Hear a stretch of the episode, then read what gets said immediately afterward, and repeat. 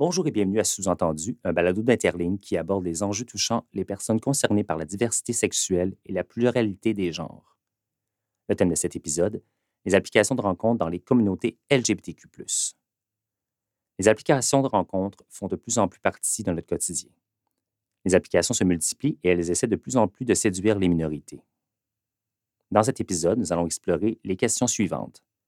Quelles sont les raisons qui poussent à utiliser les applications de rencontres? Sont-elles susceptibles d'être spécifiques à nos communautés? Est-ce toujours des lieux sécuritaires? Comment repérer les violences qui peuvent être vécues en utilisant les applications? Y a-t-il des alternatives aux applications? Autour de la table pour prendre part à cette discussion, Élise Ross Nadier, consultante en communication et candidate à la maîtrise en études médiatiques, plus spécifiquement ce qui a trait aux applications, à l'intelligence artificielle, à la cyberviolence ainsi qu'à l'affordance des interfaces. Christopher Didzel, chercheur associé au projet Impact, un projet en lien avec les violences sexuelles et la cyberintimidation qui peuvent être vécues sur les campus universitaires. Mireille Saint-Pierre, sexologue et coordonnatrice de l'intervention clinique chez Interligne. Et à l'animation, moi-même, Jean-René Saint-Pierre, coordonnateur de projet aux communications chez Interligne. Donc aujourd'hui, swiper, chatter sont entrés dans le langage courant. Mais pour l'humain derrière, ça se passe comment? Bienvenue à Sous-entendu.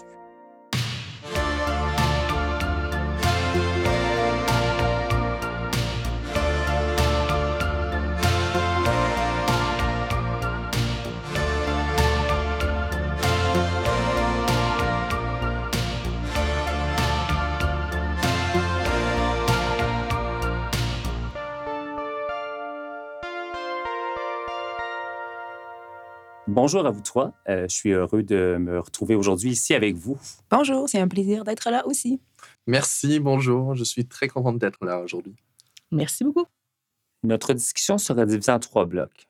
Pour le premier, nous allons explorer les différentes applications de rencontres utilisées par les personnes LGBTQ, puis les raisons qui poussent les gens à fréquenter ces applications. Comme première question, est-ce qu'il y a, selon vous, une différence entre les applications utilisées par des personnes hétérosexuelles cisgenres et celles utilisées par des personnes issues des communautés LGBTQ? En fait, moi, je dirais oui et non. Parce que si on parle des, grands applis comme Tinder et Bumble, genre les applications de rencontres qui sont utilisées par le grand public et les membres des communautés LGBTQ+, en fait, ce type de des applis sont similaires. Donc, en fait, si on parle du logiciel, si on parle de, bah, d'utilisation des applis, en fait, on va parler de ça plus tard. Mais dans ce sens, je pense que oui, ils sont similaires. Mais si on parle des applis plus spécifiques à la communauté LGBTQ+, en fait, on voit qu'il y a des, des différences entre ces applis et les autres applis. Euh, en fait, par exemple, avec Grindr et d'autres applications de rencontre qui sont utilisées par les hommes qui ont du sexe avec d'autres hommes, on voit que souvent, il y a des catégories où on peut mettre des informations de la santé sexuelle. Mm. Et ça, on ne voit pas dans les autres, euh, dans les autres applis. Euh, en plus de la santé sexuelle, on voit qu'on peut mettre les préférences sexuelles, les relations, le, statut de la relation amoureuse, si on accepte ou euh, si on n'est pas content d'accepter les, photos intimes sexuelles qui sont non sollicitées. Et euh, souvent, il y a plus de choix avec les identités de genre et l'orientation sexuelle. Donc, dans ce sens, on voit que ces applis sont plus euh, spécifiques à la culture LGBTQ+, et les, comportements de, cette communauté. Mais sinon, si on parle de, fonctionnement des applis, bah, on peut y aller après. Un peu dans le même sens pour rebondir euh, sur ce que tu viens de présenter. On pense par exemple à l'application Her qui, qui, a mmh été à la base développée seulement pour les femmes qui cherchaient d'autres femmes. Le nom, avant, c'était Datch. En tout cas, il y a eu toutes sortes d'itérations dans le développement de cette application-là. Et euh, la première version de Datch était comme une copie de Grindr, puis ça n'a vraiment pas marché parce que mmh les femmes qui cherchaient des femmes n'utilisent pas les mêmes mécanismes, n'ont pas les mêmes façons d'entrer en relation. Donc, il y a eu une deuxième itération de Her qui était une espèce de mélange entre Pinterest puis une application de rencontre. Ça n'a pas trop marché non plus. Puis là, finalement, ben, la troisième version, qui est celle qui est utilisée actuellement, euh, à ce que j'en comprends, est une espèce de mélange entre... Euh, il y a des forums de discussion, il y a même des événements en live. Mm-hmm. Donc, euh, vraiment, quand on pense à, au fait que les applications sont des compagnies, elles se concentrent sur leur auditoire. Donc, mm-hmm. si ton auditoire, c'est les femmes qui cherchent des femmes, euh, ou encore euh, les, les personnes non-binaires qui recherchent des personnes non-binaires, ben, tu vas développer des interfaces, des manières d'entrer en communication euh, qui vont être adaptées à ton auditoire. C'est ça, je pense que le mot adapté est quand même vraiment euh, euh, important parce qu'il y a certaines quand même applications. Tu, sais, tu nommais Christopher, là, les, euh, euh, le fait de pouvoir faire des choix par rapport à ses préférences sexuelles, euh, afficher ses pronoms, tout ça, c'est c'est quand même présent sur certaines applications qui ne s'adressent pas spécifiquement Mhm. aux, com- aux communautés LGBTQ+. Mais euh, c'est quand même... On voit que c'est c'est pas tout à fait respecté ou c'est pas fait dans, dans un cadre où tout le monde se reconnaît, ou c'est pas respecté nécessairement par les personnes qui utilisent le service. Donc, on, on a l'impression que ça a été ajouté. C'est un peu comme un, un bonbon pour faire plaisir aux communautés LGBTQ+, et les attirer sur l'application, Mhm. mais que c'est pas adapté aux différents publics, puis euh, surtout pas aux communautés. Ben, c'est ça aussi, parce qu'en fait, on voit avec, euh, avec les applis euh, LGBTQ+, en fait, il y a, il y a plus euh, un côté anonyme. Euh, donc, euh, souvent, si on cherche du sexe, si on cherche euh, d'autres choses, je sais qu'on va en parler de- plus de ça plus tard, mais oui, il y a, il y a ce côté un peu plus anonyme que, que dans les autres applis aussi. J'aimerais juste qu'on amène une petite précision avant de continuer. La question qui vient d'être explorée était en lien aux personnes hétérosexuelles cisgenres. Cisgenre est un terme qu'on entend de plus en plus. Est-ce que Mireille, tu peux nous éclairer sur ce que cela signifie? On peut également décortiquer l'acronyme LGBTQ. Mireille, je te laisse le micro. Ben déjà, peut-être LGBTQ, euh, c'est l'acronyme euh, généralement pour parler des personnes qui font partie de la diversité sexuelle et de la pluralité des genres, donc lesbiennes, gays, bisexuels, trans. L'acronyme vise l'inclusion du plus grand nombre de, de réalités alternatives possibles. Et en définition, cisgenre, ben, c'est les personnes dont l'identité de genre euh, concorde euh, à- au sexe qui leur a été assigné à la naissance. Euh, on peut le mettre en comparaison au terme trans, par exemple. Donc, les personnes cis, on va dire cis ou cisgenres, ne so- ne sont pas trans. Et à l'inverse, les personnes trans ne sont pas cisgenres. Donc, ce sont des termes parapluies qui... Et c'est pour ça aussi qu'on a ajouté le plus à la fin. Mhm. Parce qu'on comprend que, surtout avec le temps, avec euh, notre société qui évolue, euh, on peut découvrir, on peut sentir d'autres identités. Donc, c'est- c'est-à-dire qu'on ne veut pas. Ça, c'est un débat, en fait, d'ajouter des lettres chaque fois à la fin ou au début. Mais on met le, le plus pour euh, essayer de, de faire le plus inclusion que possible, de, de, de reconnaître le fait qu'il y a d'autres personnes qui ne sont pas L ou J ou euh, euh, BUTQ qui peuvent être sous ce, ce parapluie. Bien, merci beaucoup pour cette petite introduction. On va y aller maintenant euh, avec euh, les résultats d'un sondage. On avait, euh, on a fait en- fait sur nos réseaux sociaux, donc les réseaux sociaux d'In- d'Interligne, on a lancé un sondage. En fait, c'est plus spécifiquement sur Facebook ainsi que sur Instagram. Donc, on a lancé un sondage avec quelques questions en lien évidemment avec les applications de rencontres LGBTQ, l'utilisation et tout ça. Donc, j'ai les résultats ici, tout chaud. Euh, et puis, euh, c'est chaud. Ouh. c'est Aïe! oui, mais euh, euh, bon, puis, et je tiens à dire d'ailleurs euh, que bon, c'est évidemment c'est pas scientifique tout ça. Euh, puis d'ailleurs, il y a peu, on reviendra peut-être plus tard, mais il y a peu d'études qui ont été faites d'ailleurs sur les applications de rencontres Mhm. euh, et encore, je pense, encore moins LGBTQ+, au sens qu'en tout bref, en même temps, on s'entend aussi que les applications de rencontres, c'est quand même quelque chose de récent. Mhm. Avant Internet, on n'aurait pas pu étudier ça. La plupart, Mais, du- ouais, la plupart du savoir en matière de, euh, de, d'expérience sur, euh, pour les personnes LGBTQ+, sur les applications de rencontre, c'est justement c'est du savoir expérientiel, puis du savoir communautaire qui a été transmis par rapport à expliquer puis exprimer son expérience sur les blogs, sur le web, tout ça. Donc, effectivement, il n'y a vraiment pas beaucoup de recherches qui sont disponibles. Tout à fait. Donc, euh, ben, nous, on a fait une petite recherche maison, si on peut le dire, un petit sondage maison. Euh, et euh, il, y a, bon, il y a 37 personnes qui ont répondu. Euh, donc, bon, on a quand même un petit 37 euh, 37 désolé, mon Dieu, 37 personnes. 37% non, non, désolé. 37 personnes qui ont euh, participé à ce sondage-là. Donc, évidemment, gardez en tête que lorsque je vais nommer des, des chiffres, c'est souvent sur 37. De toute façon, je vais quand même faire plus de spécifications là, au cours de cet épisode lorsqu'il viendra euh, le temps de donner des résultats. Euh, donc, les applications de rencontres les plus utilisées, en fait, euh, selon les personnes sondées, euh, c'est Tinder, Grindr, Her, OkCupid et Inge.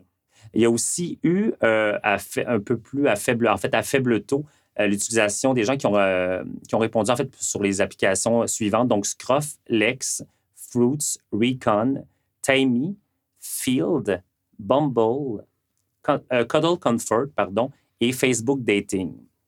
Dans les choix de réponse, il y avait Geekator, puis aucune personne mentionne l'utiliser.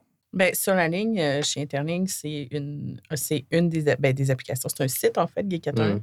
Donc, c'est un des sites de rencontres qui était vraiment le plus populaire. Puis encore aujourd'hui, on parle de Geekator. Mais comme tu dis, je pense que ça s'est moins modernisé. Puis c'est peut-être plus vrai pour les personnes euh, qui ont moins de contacts, qui sont peut-être un petit peu plus isolées géographiquement, puis euh, pour qui les applications comme euh, Grindr, qui, sur le kilométrage, fonctionnent moins un peu. donc, ou Tinder, pardon. Donc, voilà. Ben, en fait, ce serait intéressant de voir l'âge des personnes qui ont répondu, mm-hmm. le type d'application versus site web, parce que dans le fond, une des caractéristiques principales des applications de rencontre, c'est l'utilisation de la géolocalisation en opposition à un site web où est-ce que tu te connectes sur ton ordi. Mm-hmm. Et puis, il n'y aura pas nécessairement justement du kilométrage ou euh, mm. tu vas pas finir par sortir avec tes voisins finalement. Euh, en tout cas, ça m'est jamais arrivé.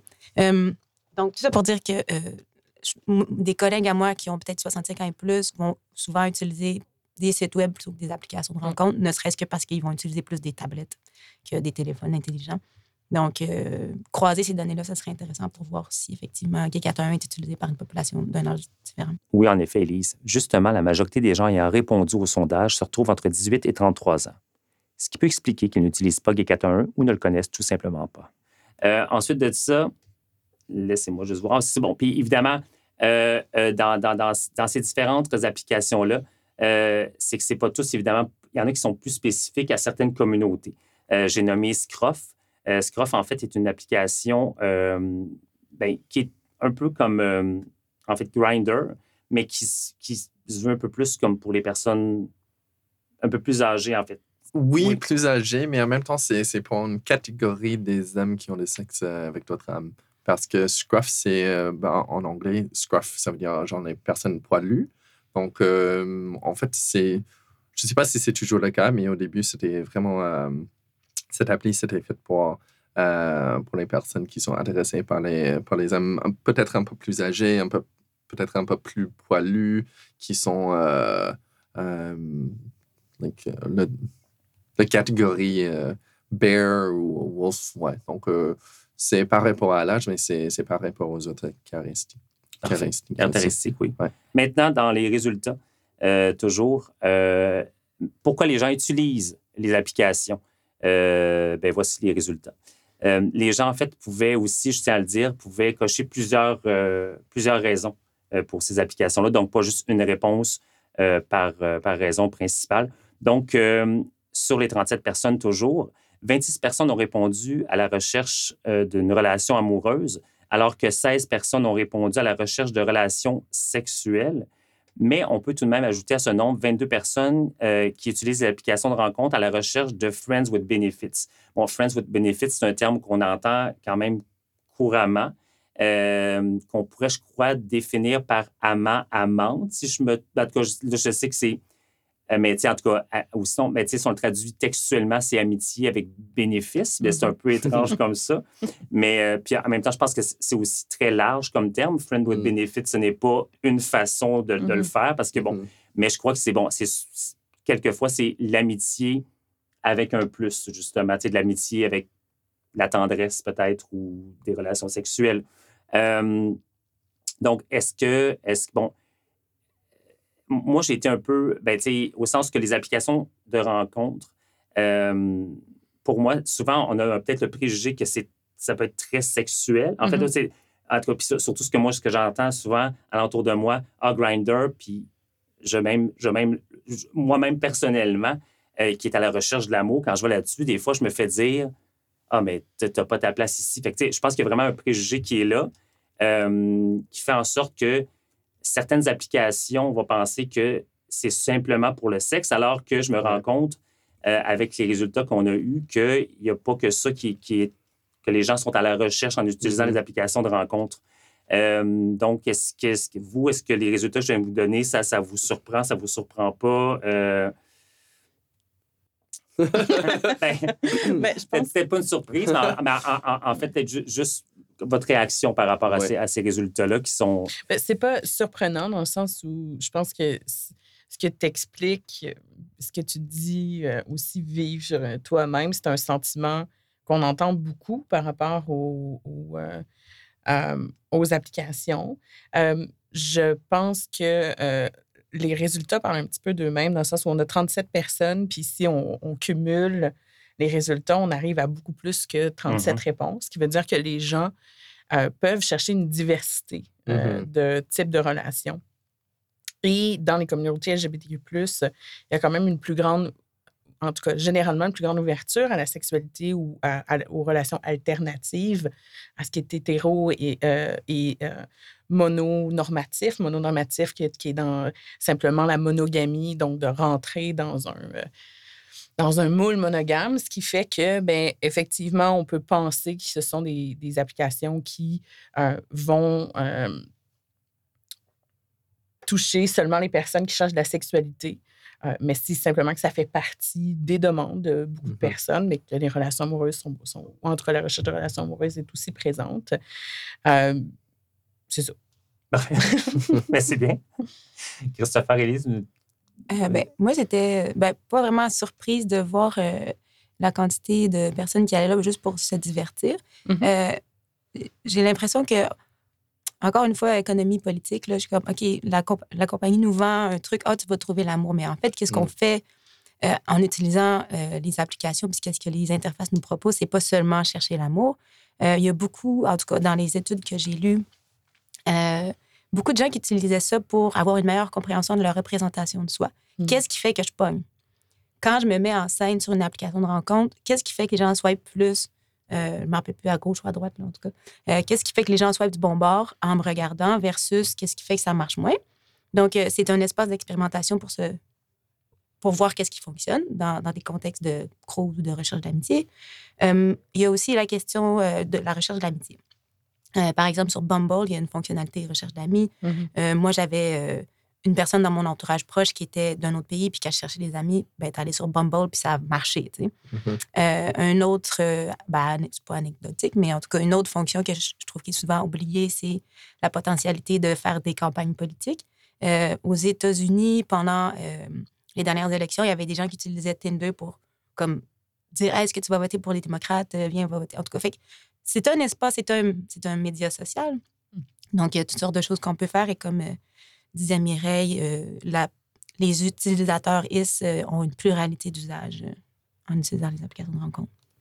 Oui, ben, en fait, je suis d'accord. Ben, je ne sais pas si euh, tu vas aller dire quelque chose. non, non, non, ben, ben, Alors, ben, je t'ai ben, coupé. ben, ben, Christopher, non, non, mais ça va. On, on, s'est- on- je pense que notre regard s'est croisé. Il y, a, il y a une petite hésitation. Mais c'est juste que, justement, euh, les, les premiers résultats que j'ai donnés, c'est les- les- évidemment, c'est les, les résultats qui étaient euh, en, en plus haut, en plus haut nombre, si je peux dire. Mais justement, puis c'est c'est bien, Élise, tu as déjà brisé la glace à ce niveau-là. Euh, mais c'est ça, c'est que dans les autres choix proposés, euh, il y avait, mais après ça, je, je reviens, Christopher, évidemment.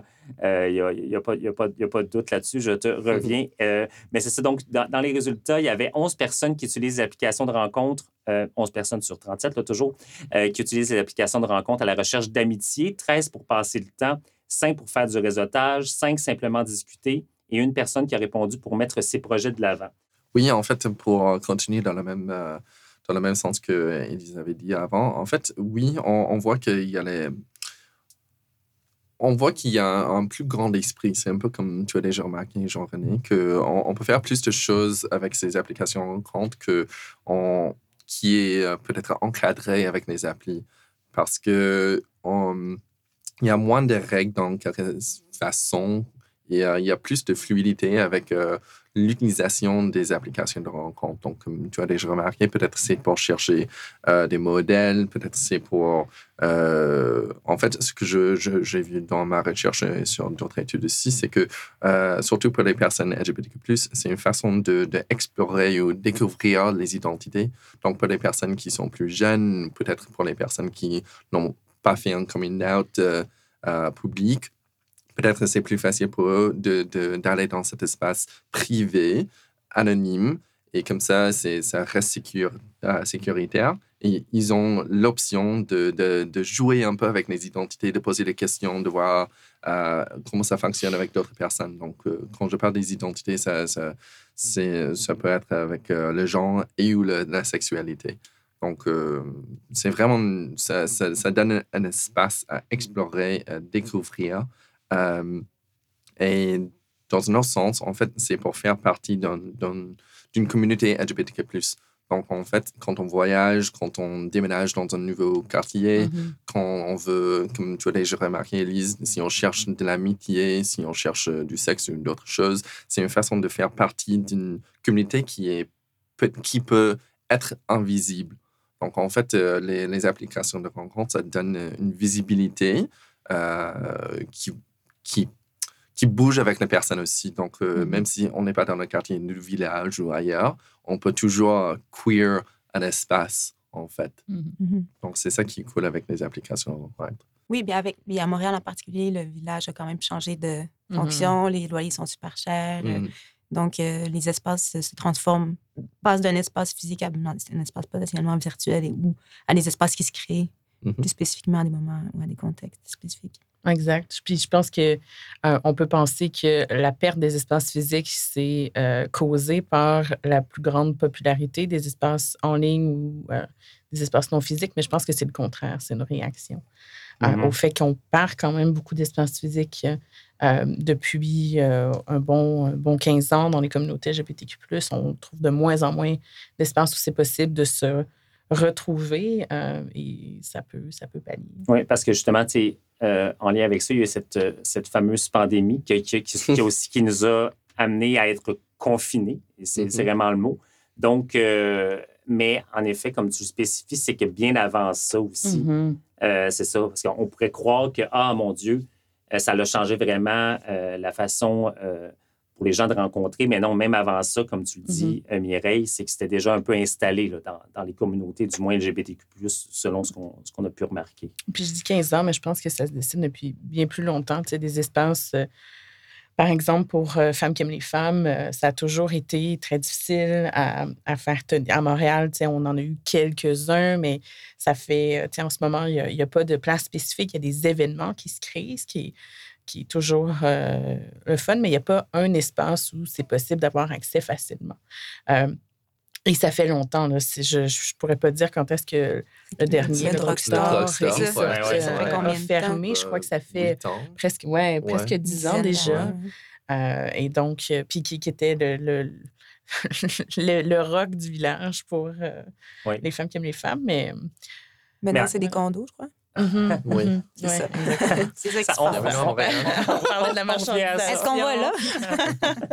euh, peut-être dans un autre, peut-être dans un autre balado. Je crois que ça serait un sujet intéressant. Tu mentionnes Mireille, euh, justement, à Montréal, tout ça, mais évidemment, puis d'ailleurs, parce que plus que cette, cette balado est pour les gens euh, francophones à travers le Québec et même, je dirais même à, travers dans la, le monde. dans le monde, la francophonie. Euh, ben c'est ça, quand on, si on habite euh, à Rimouski ou des, des, même à Montréal, mais c'est ça justement, puis c'est frappant de se dire qu'il n'y a même pas présentement un mm-hmm. bar lesbien où, mm-hmm. où, les femmes peuvent rencontrer d'autres femmes. Donc, ça, et ça, on est à Montréal. Donc, c'est sûr que mm-hmm. euh, si on recule ou si on va dans, dans, dans, les régions ou dans les campagnes, quoi que ce soit, c'est encore moins accessible. Donc, d'où le pourquoi, justement, l'utilité de ces applications de rencontres-là. Mais, oui, ben, Je veux dire, moi, j'ai grandi sur la Côte-Nord, puis en tant que femme queer, euh, les espaces en ligne, euh, ça a été pas mal la seule façon pour moi. Puis je viens d'une petite ville et les espaces en ligne étaient la seule façon où j'ai pu faire des rencontres sur place, dans le sens où des mmh. gens qui hein, euh, qui était de mon patelin, euh, mais aussi en, dehors, puis d'apprendre sur les communautés queer, puis d'apprendre sur les espaces LGBTQ+. Euh, j'ai pas eu l'occasion de le faire en personne. C'est pas qu'il y avait pas d'autres personnes LGBTQ+, j'en avais beaucoup dans mon entourage, mais quand tu es adolescente puis que tu comprends pas tout à fait qu'est-ce que c'est un espace sécuritaire ou mm-hmm. comment faire des rencontres en dehors de, de, tes amis, ben les espaces en ligne, il y a... Puis là, j'ai quel âge? Je me dévoilerai pas trop, mais mettons, il y a 20 ans, c'était déjà, c'était déjà principal dans les régions parce qu'il y a des espaces physiques, il y en a je, je, je, voudrais dire, il n'y en a pas, parce que même si euh, à certains endroits, il y en a un peu, ils sont très restreints. Mhm. L'éventail de Mhm. choix est, est vraiment minime, puis souvent, c'est des fois à 50, 60, 150 km de chez toi. Là, donc, c'est vraiment pas accessible pour euh, la majorité des jeunes euh, et des gens LGBTQ+, en. En effet. Euh, là, justement, on parle, OK, ah, c'est le fun, il y a des applications de rencontres qu'on peut utiliser, mais il y a aussi également, en fait, malheureusement, c'est qu'il y a un revers parfois à ça. Donc, le, le revers peut être, en fait, il y a des violences qui peuvent être vécues sur ces applications de rencontres-là. Et c'est justement le temps de passer à notre deuxième bloc. Justement, tel que mentionné à la fin du euh, premier bloc, le deuxième bloc, en fait, on va parler des violences qui peuvent être vécues euh, par l'utilisation, en fait, là, de, de- des applications de rencontres, les problématiques, en fait, qui peuvent être rencontrées. Euh, encore là, c'était euh, dans le sondage, en fait, on a sondé les gens assez, sur ces questions-là, ceux qui sentaient évidemment, ceux et celles qui se sentaient à l'aise de répondre, évidemment. D'ailleurs, je tiens à dire que toute, toute question n'était pas obligatoire, parce que des fois, pour Mhm. passer à la prochaine, on doit répondre, et c'était vraiment pas le cas euh, ici. Veux vraiment que les, gens se sentent à l'aise de pouvoir répondre à ce qui euh, les interpellait ou pas. Donc, dans les violences, euh, pour, ce bloc-ci, en fait, il y a 21 personnes qui disent avoir vécu de la violence en utilisant les applications, contrairement à 16 euh, qui mentionnent ne pas en avoir vécu. Donc, euh, en fait, donc, sur, sur les 37, ici, on fait 21 plus 16, euh, on a 37 ici. Donc, c'est ça. Donc, il y a plus de personnes, en fait, qui euh, ont vécu de la, viol- de la violence.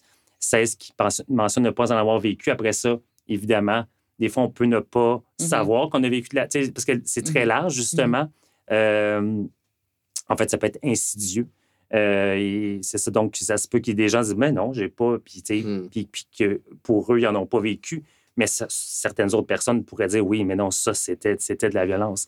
Comme en, fait, en fait c'est le fameux ghosting, on y reviendra. Mais ça, ça peut être perçu pour certaines personnes comme n'étant pas une violence, alors que d'autres pourraient le vivre de cette façon-là. Mhm. Donc, 21 personnes disent avoir vécu de la violence, alors que 16 mentionnent ne pas en avoir vécu. Euh, maintenant, euh, le terme violence, euh, est bien entendu, c'est un terme large. Il y a plusieurs types de violences. Euh, dans les choix proposés dans notre sondage, il y avait les violences suivantes psycholo- psychologiques, pardon, verbales, physiques, sexuelles, euh, discrimination et puis finalement fétichisation.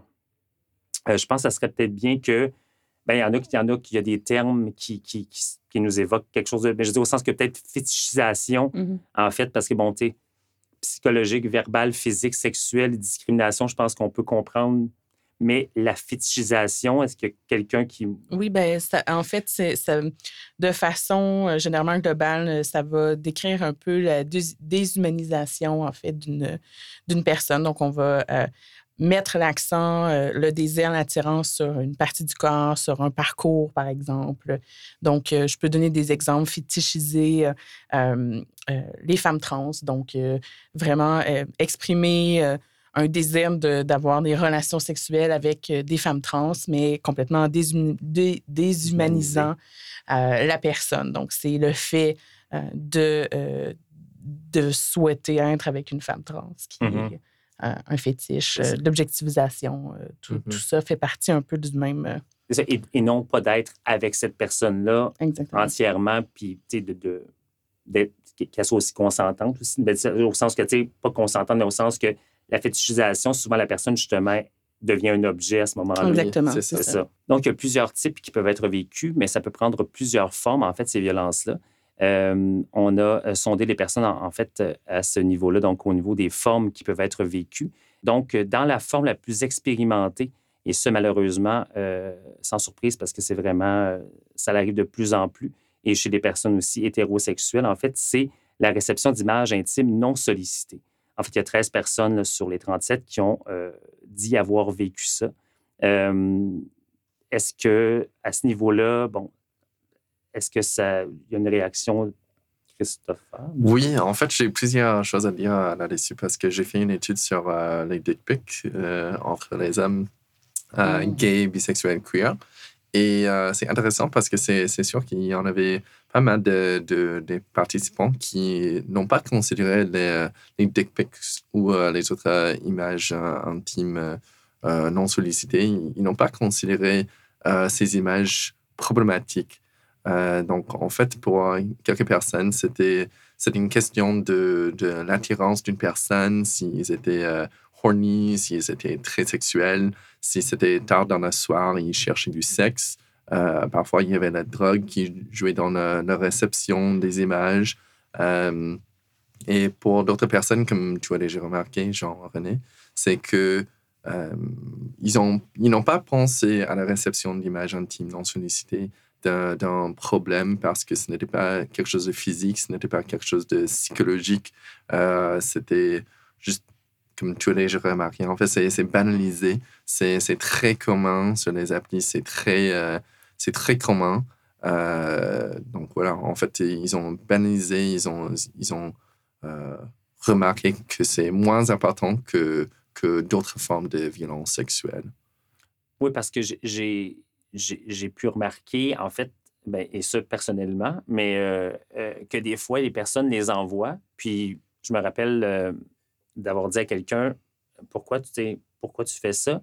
la personne, c'est parce que tout le monde le fait. Mmh. Donc, dans la banalisation, il y a ça aussi, ben, parce que tout le monde le fait, ben, je vais le faire aussi. Mais des fois, les gens aussi, je pense ça ne s'arrête pas. Mmh euh, se pose pas la question pourquoi parce que ça, justement le mot banal le dit justement c'est banal de le faire tout le monde le fait alors je vais le faire aussi mais je pense qu'il y a peut-être une prise de, de, conscience en fait puis un questionnement à faire par rapport spécifiquement à, à, ça à cette violence là mais juste, pour ajouter un peu plus parce qu'avec avec les hommes parfois ça, ça, fait partie de la culture mm-hmm. donc en fait c'est plus que banaliser en fait c'est intégré dans la culture donc euh, c'est une façon de dire bonjour, c'est une façon de, lancer une conversation, c'est une façon de chercher du sexe.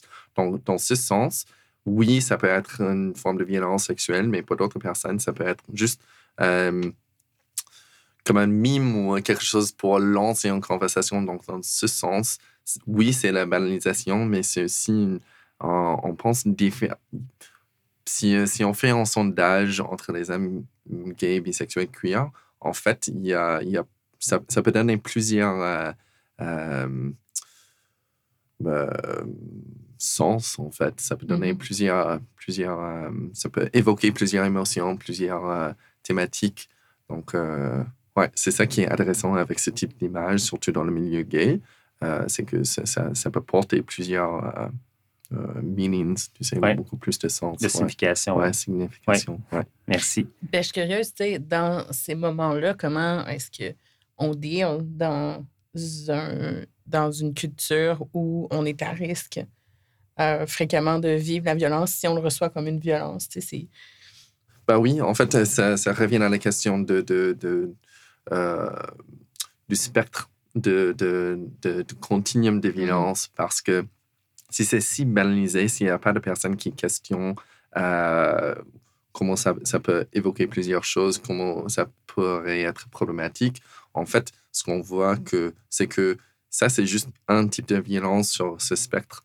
Et puis, euh, si, si, on, si on banalise ça, si on banalise... Euh, si on fait des blagues, si on banalise la fétichisation, si on banalise d'autres choses, ça, ça, ça, crée la partie de la culture qui, qui, ouais, voilà, qui, qui excuse euh, plusieurs types de violences banalisées dans, dans la vie quotidienne. Donc, mm-hmm. euh, ouais. Dans les autres euh, en fait, formes de violence qui ont été vécues, un bon nombre de personnes ont expérimenté de la lesbophobie, de l'homophobie, de la biphobie, de la transphobie.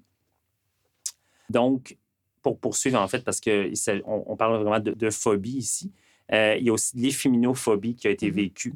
ce qu'on ce que, ce qu'on peut voir comme, bref, souvent, ce qu'on voit sur les réseaux, c'est masque for masque, donc mm-hmm. masculin pour masculin, en fait. Mm-hmm. Euh, ça aussi, en fait, c'est comme c'est. Ça, peut être pas perçu à la base comme une violence, parce qu'au sens que euh, on pourrait le voir comme une préférence, mais ça peut être vécu, je veux pour ces personnes-là, mais ça peut être, en fait, c'est vécu comme une violence en quelque sorte. C'est de mettre à l'écart des personnes mm-hmm. efféminées. C'est ça, donc, efféminophobie vient du fait de, de de l'efféminé. En fait, ben, je, me trompe, je ça vient du terme efféminé. En fait, mm c'est ça. c'est très euh, dans la misogynie. Voilà. Et, et, bon, si on reste, si on reste dans, dans, les, dans les phobies, si je peux dire ainsi, il y a aussi la grossophobie qui peut être mm-hmm. vécue. Euh, donc, allez-y, réaction. Euh, ben, je pense que ça vient vraiment appuyer ce que tu disais euh, euh, pour la, la, question précédente où euh, il y a vraiment une banalisation de formes de violence en général, je pense, puis même une intégration, tu sais. les féminophobies en fait partie, le racisme sexuel aussi, très présent dans les différentes applications. puis je, vais nommer que mes connaissances sont peut-être moins sur les applications comme Her, où il y a une présence majoritaire de personnes non-binaires ou, ou de, femmes. Euh, mais euh, ce qu'on qu'on entend des gens qui utilisent euh, beaucoup Grindr, Scruff, c'est ça, c'est cette, cette présence de, de, même juste dans le profil, donc le masque for mask, mm. no femme, no Asian, donc, et où l'exposition à ces violences-là, elle est, elle est constante parce qu'on ne sait jamais sur quel type de profil on va tomber. et même s'il y a une forme de dénonciation, elle est quand même assez minime parce que justement de reconnaître que ça fait partie de la violence, que c'est un continuum de, de, de, de violence euh, intersectionnelle surtout, ben, mm c'est pas très reconnu, disons. Et bon, tu viens de dire intersectionnel, je crois que peut-être d'expliquer le terme. Oui, oui, oui, ben, tout à fait.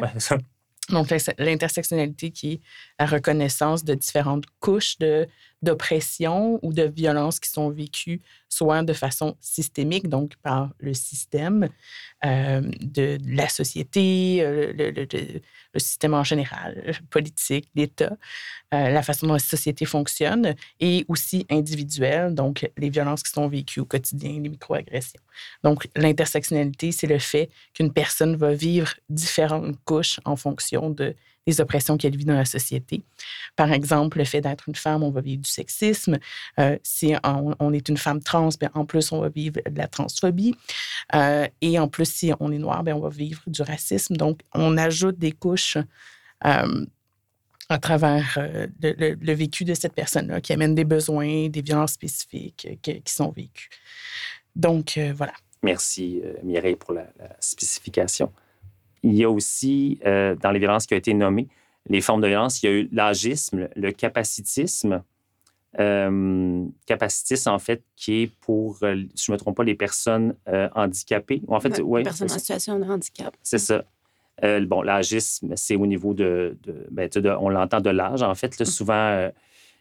ensuite de ça, les agressions à caractère sexuel. il y a aussi du racisme, dont tu as fait mention, Mireille, ça, ça, fait partie des résultats. Manque de respect dénigrement des relations non monogames éthiques euh, qui, euh, je ne sais pas si quelqu'un qui veut, y aller là-dessus. Ou, Oui, la non-monogamie éthique, euh, ben, il y a toutes sortes de formes d'être. pour être en équipe, là, être à deux, être à trois, avoir un couple ouvert, avoir une relation polyamoureuse. En fait, c'est essayer de déconstruire la monogamie mais d'une manière éthique. Donc, tu le fais en accord et dans le respect des règles que tu développes avec ton coéquipier, ta coéquipière ou tes coéquipiers, coéquipières, peu importe l'agencement. Il, y a des applications spécifiques aussi pour euh, les personnes qui veulent vivre des relations non monogames et éthiques comme euh, Depot. que tu as mentionné euh, dans les applications utilisées. Donc, donc, finalement, le dénigrement de ça, c'est évidemment quelqu'un qui va juger, en fait, cette façon-là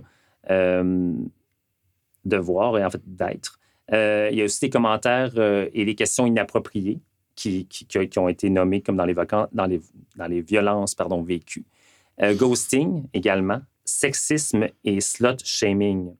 le slut shaming, en fait, bon, c'est un, un, terme ici anglais mm-hmm. que je n'arriverai pas à, vraiment à, franciser, mais c'est un concept, en fait, moi, j'ai une petite idée, mais je voudrais peut-être peut laisser aller quelqu'un là-dessus, sur le slut shaming. Peut-être euh, une personne qui aurait plusieurs partenaires sexuels, qui aurait une vie sexuelle vraiment active, euh, puis qui serait à l'aise avec ça. Puis c'est dire, ah ben, tu devrais avoir honte, mon Dieu, que tu couches avec tout le monde. En tout cas, moi, c'est comme ça que je, mm-hmm. comprends. Être une slot, c'est comme être une personne facile. Mm-hmm. Ça, ça veut dire que c'est pas bon parce que tu as du sexe avec plusieurs personnes. En tout cas. Oui, mais c'est ça. Donc, le, le, shaming, en fait, c'est ça, de, rendre, euh, en fait, le jugement de ça, de rendre honteux le fait d'être comme ça, en fait, alors que il n'y a rien de grave dans le si fait. Ça se fait dans le consentement. Exactement, encore une fois, toujours la question de consentement, très important ici.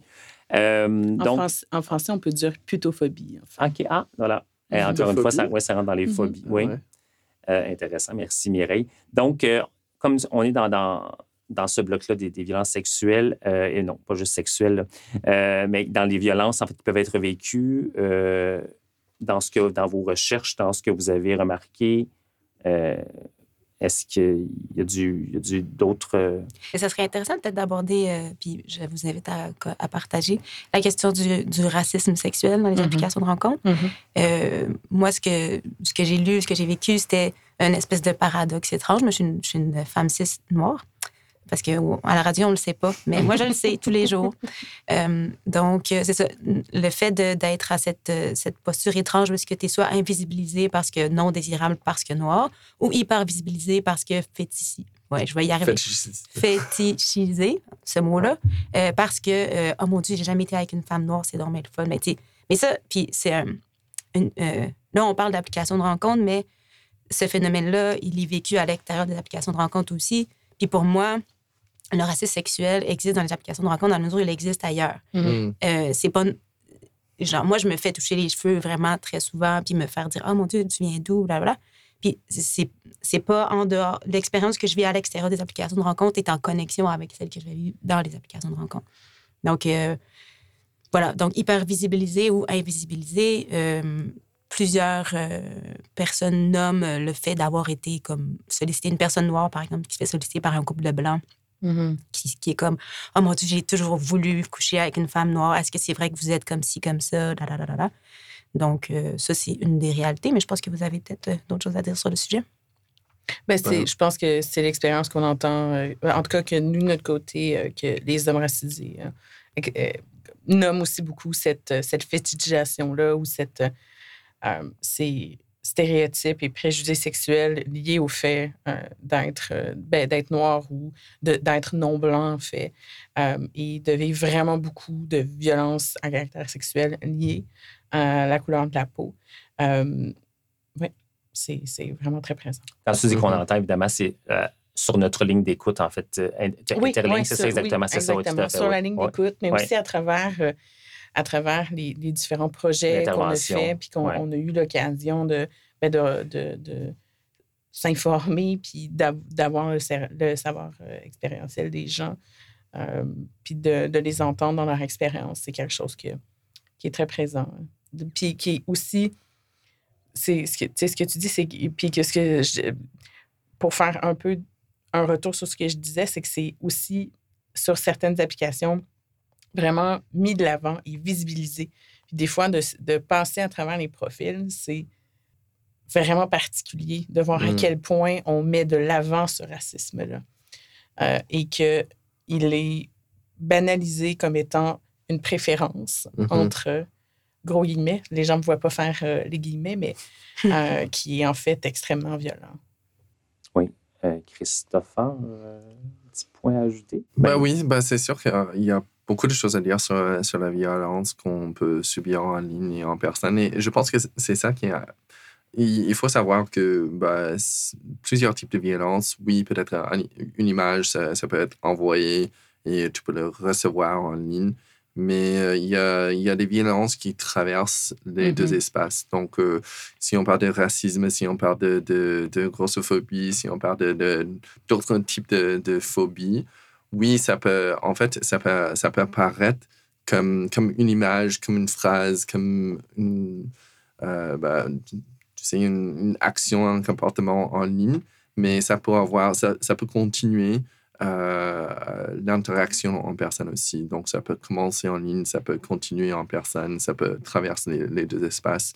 Donc, euh, c'est très important de savoir que les, plusieurs types de violences, euh, y compris la, violence psychologique, euh, ça, oui, voilà, ça, ça, ça, arrive dans plusieurs espaces. Oui, euh, ouais. c'est ça, au sens que, évidemment, ça traverse, mm-hmm. ça traverse les applications, ça traverse le téléphone, en fait. Parce que mm-hmm. souvent, ces personnes-là le vivre aussi dans la vie de tous les jours, là, comme Élise, tu en, faisais mention. Mais même, euh, on n'a pas beaucoup parlé de ça. On a beaucoup parlé des comportements des individus quand ils et elles utilisent les applications, mais les applications en soi, comment elles sont développées, elles peuvent mm-hmm. reproduire des mm. systèmes d'oppression. Euh, puis comme euh, Mireille abordait l'intersectionnalité, mettons qu'on pense à l'âge. Si dans l'application de rencontre que tu utilises, il y a une catégorie 60 ans et plus et que toi, tu as 72 ans, mm-hmm. tu vas être mis dans la même catégorie que les 60 à 65 ans. Donc, tu sais, mm l'affordance, donc qu'est-ce que les interfaces nous proposent comme utilisation, peuvent reproduire des systèmes Mhm. d'oppression. Et puis, c'est intéressant de voir à quel point euh, les utilisateuristes naviguent à travers ça, parce qu'on remarque beaucoup d'agentivité, de manières de contourner, de reprendre du pouvoir, mais ça, on en parlera Oui. après. Oui, puis en fait, c'est ça. C'est sûr que les applications de rencontres, euh, ça peut sembler euh, un thème, un thème simple, mais on, aurait- on pourrait en faire plusieurs épisodes, en fait. Autre question qui a été proposée en lien avec les violences qui peuvent être avoir été vécues euh, est à savoir quels recours ou moyens les gens ont utilisés pour faire face aux situations de, de violence. Euh, la- le, plus de monde ont répondu en fait ne rien faire. Bon, parce que c'est souvent des fois aussi on peut se dire ça servira à rien Mhm. euh, ou des fois peut-être même si on ne l'a pas vu de cette façon-là ou si on Mhm. trouve on banalise justement peut-être qu'on a vécu quelque chose. Ensuite de ça, en parler à une personne proche. En fait, ne rien faire, on avait 12 personnes. Euh, en parler à une personne proche, on avait 8 personnes, euh, toujours sur les, les 37. Euh, puis évidemment, plusieurs choix peuvent avoir été faits dans cette catégorie-là aussi. Signaler la situation à même l'application, ce qui peut être fait pas sur toutes les applications, mais ce qui peut être fait sur certaines applications. Donc, juste comme, en tout cas, leur écrire ou même des fois, il y a comme une fonction qui, est présentée. Donc, signaler à la, la situation à même l'application, comme je disais, six personnes, recourir à une ligne d'écoute ou à un service de relation d'aide, une personne, bloquer la personne, une personne, et puis euh, signaler la conversation à même l'application. Mais euh, la personne a été bannie par la suite. Ça, en fait, c'est une c'était pas une catégorie que j'avais donnée, mais ça, c'est c'est très malheureux. En fait, donc, on comprend que la personne a signalé que quelque chose s'était mal passé, puis l'application, en fait, l'a tout simplement banni de l'application par la suite. Donc, c'est ce qu'on pourrait dire, c'est une double violence dans ce cas-ci. Mhm. Euh, bon, bloquer la personne pour les gens qui ne comprennent peut-être pas aussi, qui nous écoutent, en fait, c'est que on- les profils peuvent être bloqués tout simplement. Donc, souvent, il y a un petit, euh, un petit logo, avec une petite barre dessus, là, comme une espèce de stop, si je peux dire. Donc, on peut euh, bloquer les personnes sur les applications, sur certaines applications, pas sur toutes. Et puis, euh, expliquer à l'agresseur l'importance de demander avant d'envoyer une photo nue. Donc, c'est quelqu'un qui, en fait, justement, on parlait justement de, euh, la banalisation, des, genre d'envoyer des photos non sollicitées, mais il y a une personne qui a fait ben, hey, regarde, euh, ça, ça se fait peut-être pas nécessairement de faire ça. Justement, ce qui, ce qui nous amène, genre, ça, on voit justement une solution ici. Qui nous amène au prochain, au troisième bloc, en fait, celle de, justement des, solutions, des alternatives et peut-être aussi d'une certaine euh, étiquette à avoir sur, euh, sur euh, les applications de rencontres. Euh, Est-ce que, là, on vient d'avoir peut-être une piste de quelques petites solutions ici. En même temps, de façon de dénoncer à la police, c'est pas toujours, c'est pas toujours tout le monde qui peut le faire. Puis bon, ça dépend aussi de la sériosité de la violence. Mais euh, est-ce que vous avez vous euh, sondé des gens, ou même de votre côté, ou dans vos recherches, est-ce que vous avez des pistes de solutions ou une éthique à, à avoir sur les applications de rencontres? En fait, moi, j'ai plusieurs choses à dire là-dessus parce que, euh, oui, bah, ce que je vois, si on parle toujours d'un continuum de, de, de violence sexuelle ou violence, peu importe, euh, oui, c'est très facile de parler avec un ami, avec euh, quelqu'un de proche, la famille, un partenaire, peu importe, euh, parce que bah, je, je veux dire ça tout d'abord. Et après, si, si, si on signale, enfin, si on fait signe à l'appli, on ne sait pas toujours ce qui va arriver ensuite. Mhm. Donc, pour les personnes qui sont déjà, euh, qui ont subissent euh, déjà euh, des, euh, des difficultés liées à l'intersectionnalité, ou si c'est, bah, il faut retourner à l'idée qu'avec les applications en compte, c'est c'est toujours des compagnies, donc, comme des entreprises euh, qui, qui veulent faire de l'argent. Donc, euh, pour eux, c'est très important de garder les utilisateurs et utilisatrices sur les applis, mais en même temps, est-ce que- à quel point est-ce que c'est important, nécessaire pour eux euh, à, faire, à répondre à chaque problème de chaque utilisateur et utilisatrice? Euh, je dis ça pas pour euh, diminuer le travail qu'ils font avec les, boutons, avec les affordances euh, euh, dans, les, dans les applis, mais juste à, je veux poser des questions dans ce sens parce que c'est très important de savoir que ces entreprises, il y a une limite de, des membres d'équipe. Tu sais, il y a, il n'y a, y a, pas beaucoup de personnes qui ont. Ben, il faut avoir l'éducation des, personnes qui répondent au, au, euh, euh, contenu euh, qui, qui était signalé. Enfin, il, il, y a beaucoup de choses qui, passent, qui se passent derrière l'écran dans ces entreprises. Et c'est très important de savoir que chaque chaque fois qu'on bloque quelqu'un, qu'on fait un reportage, chaque fois qu'on fait quelque chose, c'est on ne sait pas toujours ce qui va arriver par la suite. Mm-hmm. On ne sait pas ce qui, euh, pour la personne qui, qui a fait, euh, qui a signalé quelque chose dans l'appli ou pour la personne qui, qui bah oui, voilà, je, je m'arrête là. Ouais, ça. Ouais. Oui, ben je pense que je reviens toujours à l'idée que si on est dans un univers, dans un monde où est-ce qu'il y a du racisme, du sexisme, de la grossophobie, de la féminophobie, c'est sûr qu'il va y en avoir sur les applications. Donc, euh, c'est important, je pense, de noter les stratégies ponctuelles et individuelles, mais moi, j'irais dans le sens de des actions comme ce qu'on fait aujourd'hui. Parler euh, mmh. des violences sexuelles, des violences racistes, euh, aborder la question, puis essayer que ça change dans la vie de tous les jours travailler au développement d'une culture du consentement euh, dans la mesure du respect de nos limites. Là, il y a une personne dans le sondage qui a pris le temps de faire un peu d'éducation sexuelle. Mhm, c'est très cool. En même temps, est-ce que c'est est-ce que tout le monde a cette énergie-là? On n'a pas tous les mêmes passés, les mêmes traumas. Euh, d'autres choses que moi, j'avais notées, c'était... Euh, ben, c'est des stratégies vraiment de base, comme garder l'anonymat. Mais pour moi, ça, ça, va vraiment dans la même continuité que quand je sors, mettons, avec mes amis de filles, puis que je les texte quand j'arrive à la maison. Mhm. Parce que c'est un mécanisme de sécurité qu'on a développé mhm. ensemble, tu sais. Fait que moi, j'en appelle beaucoup à, développer des, des communautés euh, où on travaille à la culture du consentement et où euh, on, se rend compte que le développement d'espaces plus sécuritaires, ça se fait à travers nous. Euh, voilà ce que j'aurais à dire. Oui. Il y a aussi des communautés ou en tout cas des... Je, pense par exemple à Réseau qui ont fait qui ont, qui ont, été présents beaucoup sur Grindr, justement, pour soutenir euh, euh, les personnes. Réseau, qui est un organisme, en fait, oui, c'est REZO, c'est ça, oui, parce que, oui, parce qu'on... Juste quand tu as dit réseau, j'ai pensé à Réseau Contact. c'est ça qui est une. Réseau, ouais. Euh, réseau qui est un organisme pour les gars qui aiment les gars, en fait. c'est comme ça qu'ils se décrivent. Donc, qui offre beaucoup de soutien psychosocial, mais aussi en santé sexuelle. Euh, et en santé, euh, en santé publique.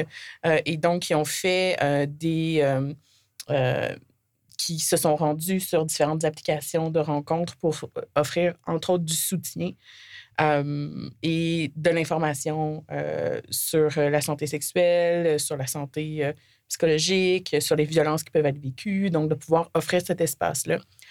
et je pense que c'est le genre d'initiatives qui peuvent aussi euh, être mise en place euh, et donc offrir des espaces un peu plus sécuritaires sur euh, des applications où des fois, ben, comme c'est pas rené par les communautés, que c'est pas créé par et pour, ben, ça peut permettre au moins de créer des espaces qui peuvent être un petit peu plus sécuritaires à, certains moments, permettre de continuer aux gens d'utiliser les applications parce mmh. que ces personnes-là ont envie de continuer à le faire, mmh mais de le faire avec un petit peu plus de sécurité. Oui et d'éthique aussi, en fait. Oui, d'éthique. il y a une question aussi, en fait, qui a été posée. Euh, en fait, il y a une, parce que justement, là, on parle de solutions bon, dans l'éducation, tout ça, et de, créer des, applications peut-être plus euh, sécuritaires, euh, peut-être justement de, de, par et pour des personnes LGBTQ. ça, ça, ça, serait un, gros, un gros plus, justement, dans ce mm-hmm. cas-ci.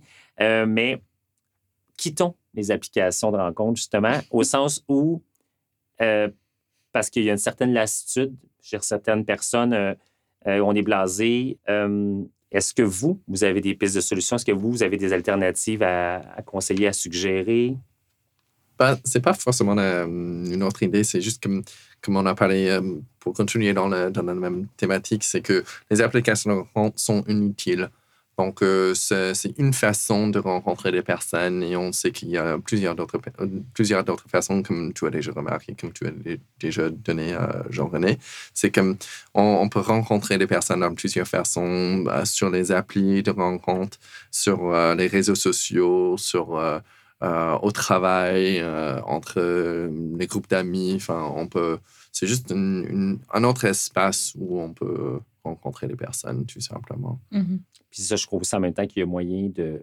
Oui, c'est des solutions. On peut rester sur les applications et rester ouvert aussi euh, dans la vie de tous les jours. En fait, ne pas ne pas, ne pas mettre toute notre énergie sur les applications de rencontre parce qu'on peut encore rencontrer dans d'autres événements. Puis des fois, souvent, quand c'est spontané, euh, on ne sait jamais. Mais oui, gardez en tête que les applications de rencontre sont une des manières qu'on peut Mhm. utiliser dans notre coffre à outils de relationnel. Ouais. Ça fait partie de, de- Il y a une façon, mais avant que ça existe, on se rencontrait aussi à travers euh, toutes sortes d'autres médiations technologiques, les, euh, petites annonces, euh, Mhm. Mhm. le vidéo dating. C'est pas nouveau là, qu'on utilise quelque Non. chose pour se rencontrer. Euh, alors, euh, voilà.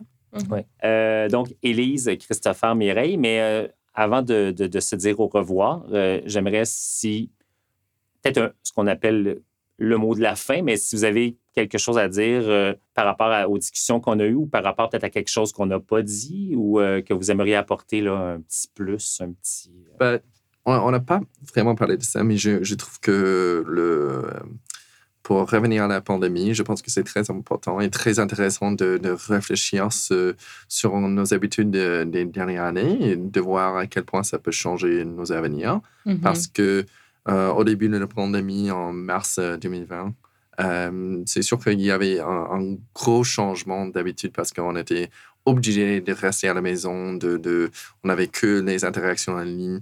Donc, euh, c'est sûr que euh, pendant cette période, il y avait une explosion de, de, personnes qui ont utilisé les applications rencontre et d'autres formes de technologie.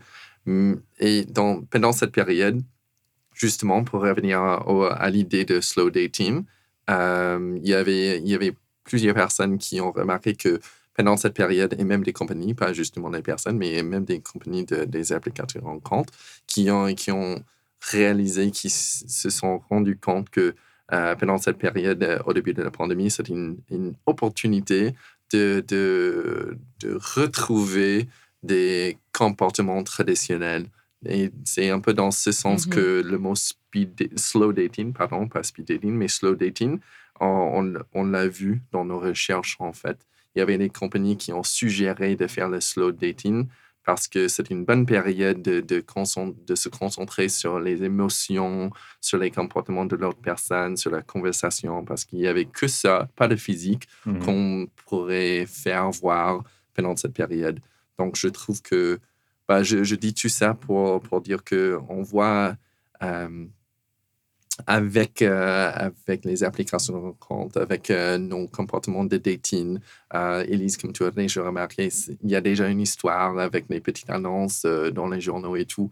On voit qu'il y a des tendances qui arrivent, qui partent avec le dating et peut-être le speed dating, peut-être le slow dating, peut-être les applications de rencontre. C'est très intéressant de, suivre ces tendances parce que ça, ça peut tout changer en même d'un moment à, l'autre. Et ce qui est important à travers ces, ces tendances, c'est de rester respectueux, de rester sécuritaire, de, de trouver des, des façons, des stratégies de, de, de diminuer les, les violences et de, de, euh, de faire avancer euh, ben, des bonnes relations, tout simplement. Oui. Ouais. Oui, ben, très bon point. Merci, Christopher. Comme mot de la fin, euh, je, je prendrais un instant pour souhaiter à toutes les personnes qui nous écoutent euh, d'avoir une vie amoureuse, une vie d'amitié, une vie sexuelle explosive ou non, euh, remplie de plaisir, de culture de consentement, euh, d'exploration aussi le, le, le désirier. Euh, puis, ce serait ça, mon mot de la fin. Oui, ben, c'est un très bon mot de la fin. Mais dans le consentement, Toujours. dans le- Ouais, c'est Ouais, ouais, vraiment important. c'est le mot du jour. Ben, le, Ouais. mot de, Santé, le mot de sécurité, toujours, en fait. Ouais, exact. Euh, je pense que c'est une. Comme en dating, il y a vraiment beaucoup de créativité. Euh, puis je pense qu'il y a toujours de la place à trouver des nouvelles solutions. Euh, puis je pense que les communautés LGBTQ+, euh, sont vraiment résilientes et particulièrement, et particulièrement justement créatives dans se créer des espaces. Puis je pense que c'est quelque chose qu'on voit beaucoup justement en réponse aux espaces, des applications de rencontres qui répondent pas aux besoins de tout le monde, euh, qui peuvent, oui, euh, euh, fonctionner pour beaucoup de personnes, mais pas pour tout le monde. Donc, j'espère qu'on va visibiliser davantage ces initiatives-là qui sont faites en ligne, par exemple, qui peuvent permettre aux personnes de région d'avoir accès plus facilement justement à un speed dating ou un slow dating, mais qui est fait en ligne. Vraiment, là, c'est, c'est- ces initiatives-là, elles sont elles sont nombreuses et elles sont euh, vraiment colorées, si je peux te dire comme Ouais. ça. Sont- C'est c'est vraiment beau de voir la résilience de nos communautés. Euh, Et, et accessible aussi parce qu'on parlait plus tôt euh, dans l'épisode justement de, de- de compagnies qui sont là, pas nécessairement pour nous, mais pour, Exact. pour, pour elles, les compagnies. Alors que nous, on peut justement, on peut, avec la créativité, c'est pas obligé de coûter très cher non plus. mhm. Euh, disons, partir un club de lecture, ne serait-ce que ça, je dire, mais c'est accessible justement en, en petits groupes. Et puis en même temps, en même temps, ça permet justement de sortir des sentiers battus et des questions justement, qu'est-ce que tu fais dans la vie? Je dire, par un échange, mettons, d'un club de lecture, mais ça permet vraiment d'ouvrir des discussions. Fait que donc, oui, c'est des très bonnes pistes de, de- en effet. Et ben merci de, de, de rappeler justement euh, la résilience de nos communautés, des communautés LGBTQ+. Et la la créativité. résistance. Oui, Ouais. résistance aussi. Ouais, résistance. c'est- Il y Ouais. a comme la- plus de politique dans Ouais. la résistance. Ben, merci à vous trois encore une fois. Euh, merci d'avoir été là. Élise Ross Nadier, euh, Christopher Didizel et Mireille Saint-Pierre. Merci beaucoup à vous trois. Merci, Jean-René. Merci, merci beaucoup. plaisir. Voici ce qui m'a fait à cet épisode qui fut fort captivant. Un rappel à tous ceux et celles qui utilisent les applications de rencontre. Rappelons-nous d'être bienveillants envers les personnes de l'autre côté de l'écran, de toujours s'assurer du consentement tout au long de la discussion et bien entendu de la rencontre si celle-ci a lieu. Qu'il y a, oui, les applis pour rencontrer, mais ne pas oublier qu'il y a aussi d'autres moyens. Ce balado a été créé en partenariat avec le Bureau de lutte contre l'homophobie et la transphobie, Coveo et Choc.ca. Merci d'avoir été à l'écoute et ne vous gênez pas à partager avec vos proches et amis le lien de ce balado. Vous pouvez également laisser des commentaires et même liker. Et c'est sous-entendu qu'on se retrouve pour le prochain épisode.